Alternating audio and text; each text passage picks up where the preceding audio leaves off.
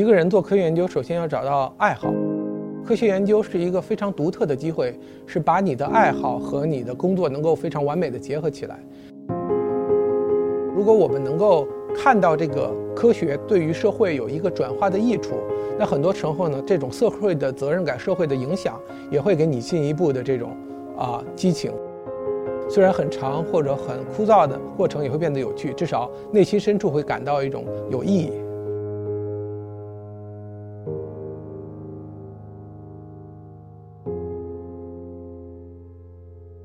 大家好啊，我叫梁涵，梁启超的梁，吴涵的涵。那么我的课题组呢，主要是基于啊大的癌症组学数据，来深刻全面的挖掘啊生物医学靶点和 biomarker，用这些大数据所产生的啊临床的 insight 指导更精准的癌症治疗，更精准的癌症制药，而且新药的研发。其实不管做科研还是做呃企业，其实都只有一个目的，就是最好的能够把。癌症治疗把真正的福音带给癌症患者，这是我们一个共同的初衷。那么做癌呃科研的时候呢，我们更多的可能是从一些基本的概念出发，发现一些更朴实的方法。很多时候呢，这个成果就是以论文的形式发现，然后希望有更多的啊课题组或者有更多别的领域的人能从我们的研究中得到一些借鉴，从而把它啊真相推广，转化成临床的产品，转化成。给药企开发的时候的一个非常直接的助力，那么呢，这个就需要一个商业的模式，一个载体，那么也就是普瑞基准这个公司。我们这个两者之间的结合，对我来说呢，这两者之间是互利互惠的。首先呢，科研上能够使我永远 capture 这个领域最先进的技术发展，不断的给普瑞这个公司带来科学上非常高先进的理念。但另一方面呢，通过办普瑞基准，我们深入的和很多中国的领先的药企、中国领先的医院、医生和专家有了非常深入、非常明确的知道当前在临床上帮助患者解决他们治疗中的痛点难点是什么，然后我们就直接可以把科研上的 insight 直接转化成为啊临床的产品或者药企研发的助力。那么，所以这两者之间就会有一个互相促进的过程。另外呢，就是说，对于我在美国工作，可能在 MDN 那么大的一个平台呢，能够真正的把世界上各个最顶尖的那种啊技术、最最顶尖的理念有了非常深刻的了解。事实上，所谓精准医学或者精准癌症，最核心的概念就是，即使这些癌症病人他们都得了一样的病，但是在分子层面上，他们的机制是不一样的。我们就希望能够在它的分子层面上用。所谓的生物标识物，把这些病人分成更多的亚型或者不同的组，然后根据每一个组的病人的特征，选择对于他们最合适的药品，所以能够达成他们的临床收益的最大化。所以这个过程其实就是我们实践这个啊精准。现现在已大概在最近这几年，可以说。啊，尤其是癌症治疗精准化已经越来越突飞猛进。大概十年之前，大概同样是化疗，大家就是癌症，大概就那么几种化疗的药，没有什么选择性。而现在越来越多的大家，首先得了癌症之后要做一个基因的检测，那么通过基因的检测对你的致病基因有一个比较深刻的了解，而往往这样致病的基因又和我们后来要使用的这种药物有了一个直接的联系的关系。当我明确这样之后，我们进行使用药物。所以普瑞基准其中有很大的一。部分工作就是开发这种临床检测的这种产品，然后让医生在做于他们决定的时候能够有更多的准确性，能够根据我们的检测报告出来之后，让他们在做他们临床决定的时候，能够更充分的考虑到病人治病的基因，然后能考虑到病人所面临的各种风险和益处，做一个更加理性的选择。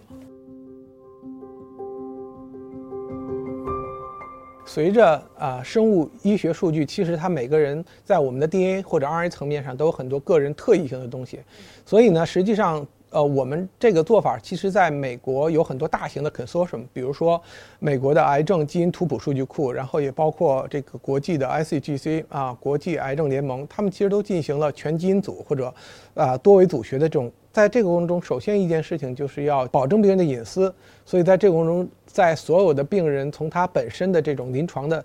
我们都是有严格流程，呃，基本上分析的组和拿到数据之间会有严格的区隔，然后在数据本身啊，在释放上也有非常严格的 control。其实我们是很多数据最后呈现给呃交流的，或者说当铺在一个比较公开数据库，都已经是高度总结过的数据。那么这样的数据呢，就其实很多时候，即使是某一个病人，他已不再具备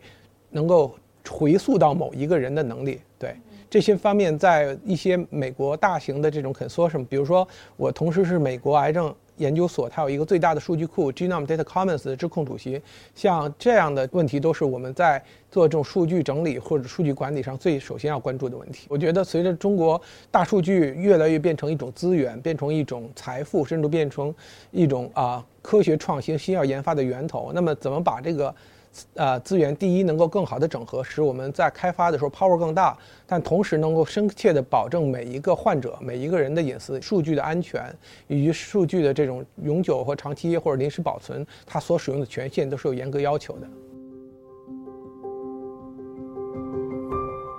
我们这个年代的生物或者生命科学已经完全扩展成了一个跨学科、多领域、全方位的，所以对一个人的综合素质。会要求比较高，除了我们传统意义上知道对生物本身，比如说生物医学，这可能更多的是一个知识储备，然后越来越往定量化，比如说统计，然后比如说这个计算机 computer science 这种定量化的科学。如果再广义的说呢，呃，生物不仅是我们理解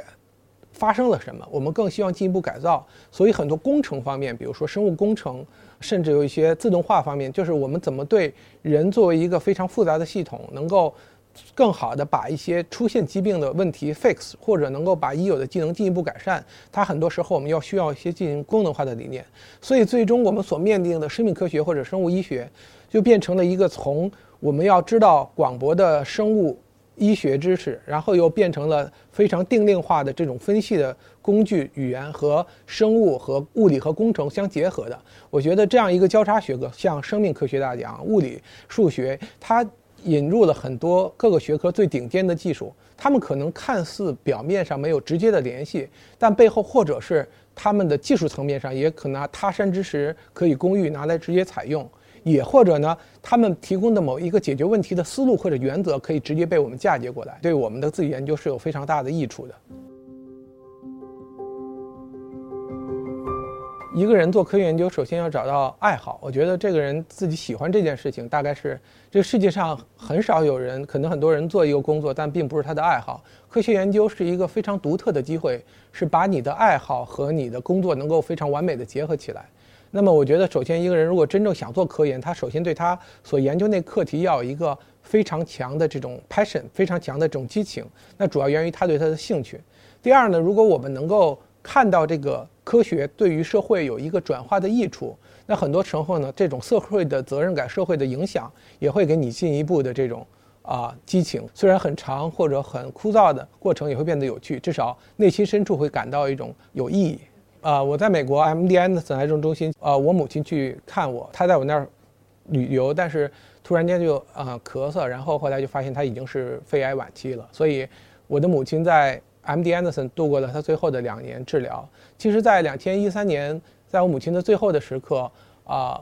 我其实那一年可能也在很多顶级的杂志上发表文章。但是，我在我母亲最后的时刻，在她的病床前，我突然就觉得，虽然我能够发很多的论文，但是在我母亲病床的那一刻，我没有办法减轻她哪怕百分之一的痛苦。所以，这实际上就是对我。对我内心内心就是一个非常深刻的考验，就是说，如果我可以继续这样做非常啊论文，但是这种论文如果不能直接的带给病人一些转化的利益，那可能对我内心深处是一个非常大的欠缺。我想从那个时候开始，大概对我要把自己的科研从原来更深层次问一个为什么的一个科学的。兴趣的问题转化成要产生一些能够变成啊病人或者通过跟药企的合作转化成病人新药治疗的这么一个动机和继续我博士